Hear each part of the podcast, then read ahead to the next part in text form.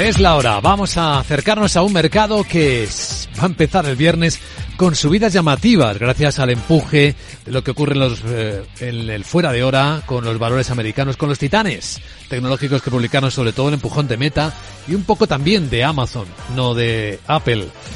Tenemos también en eh, varios focos de datos importantísimos. Paro americano, el paro español también. Ahora vemos el contexto. Pero lo que podemos adelantar ya es que a ocho minutos de la apertura, la bolsa española, por empezar por ahí, viene con ganas de subir con un hueco que puede estar en torno a las seis décimas. Ha moderado un poco el impulso inicial que se veía venir. Está en los 10.075, 10.080.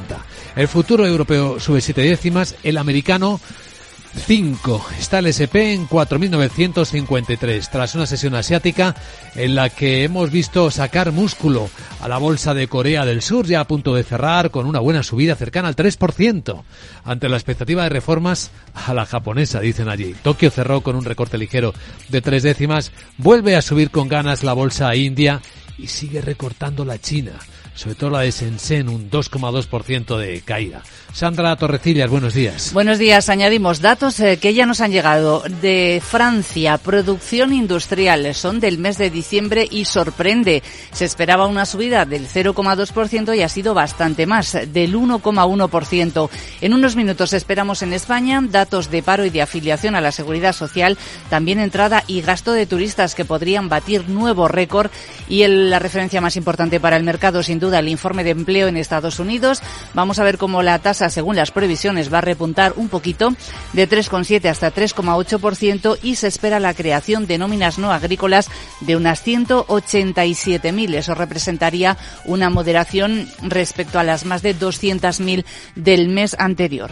Bueno, tenemos, como saben ustedes, muchos protagonistas en el comienzo de la sesión de este viernes y tienen que ver con los resultados empresariales en España, los de CaixaBank. Con un beneficio neto de más de 4.800 millones de euros, incremento de casi un 54% y lo más interesante para los inversores, esa distribución del 60% del beneficio eh, va a repartir un dividendo por valor de casi 2.900 millones de euros y prepara una nueva recompra de acciones, aunque de momento no ha desvelado el importe que baraja. Hay más resultados, lo iremos viendo ahora en cuanto al mercado, pero damos ya la bienvenida a este informe de preapertura de mercados en Capital Radio a don Pablo García, director de Ibacons Alfavalio. ¿Cómo estás, Pablo? Buenos días. Hola, buenos días, Luis Vicente. Vaya contento que parece venir el mercado a la bolsa este viernes, ¿no? Bueno, sí, la verdad es que lo mejor que nos puede pasar es que los mercados se centren en los resultados empresariales más que en la macro, porque la macro, sobre todo la europea, va a venir en claro declive, como ya estamos viendo en países como Alemania, eh, pero es que en Estados Unidos eh, los resultados, como bien habéis avanzado, son, siguen siendo brillantes. Incluso Apple, que bueno, es verdad que en China no ha tenido unas cifras extraordinarias, las cifras no podemos en absoluto catalogarlas de, malas.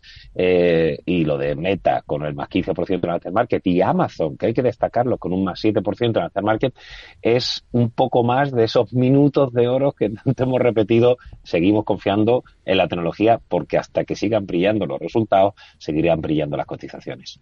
Efectivamente, hay quien no sabrá cómo tratar con estos titanes tecnológicos, ¿no? Muchos cerca de los máximos históricos. Si hay que seguir dentro, ya da empiezo a dar vértigo con estas capitalizaciones. ¿Cómo los ves?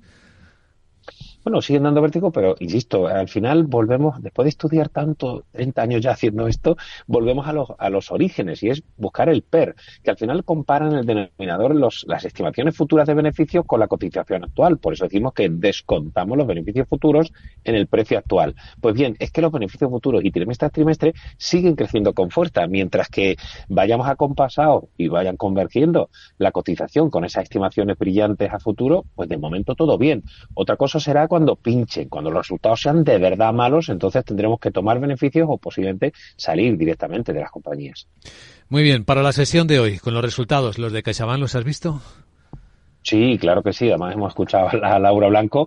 Muy interesante. A ver, es un poco la dinámica que también hemos comentado en el sector bancario. Bankinter ya demostró una cifra muy buena como Sabadell, como BBVA, como Santander y ahora, digamos, el líder de la banca retail en España. Si hablamos del líder de la banca retail en España y siendo los bancos españoles los más eficientes de toda Europa, y digo bien de toda Europa, tenemos la mejor banca comercial, algo tenemos que tener bueno, aparte de otras cosas.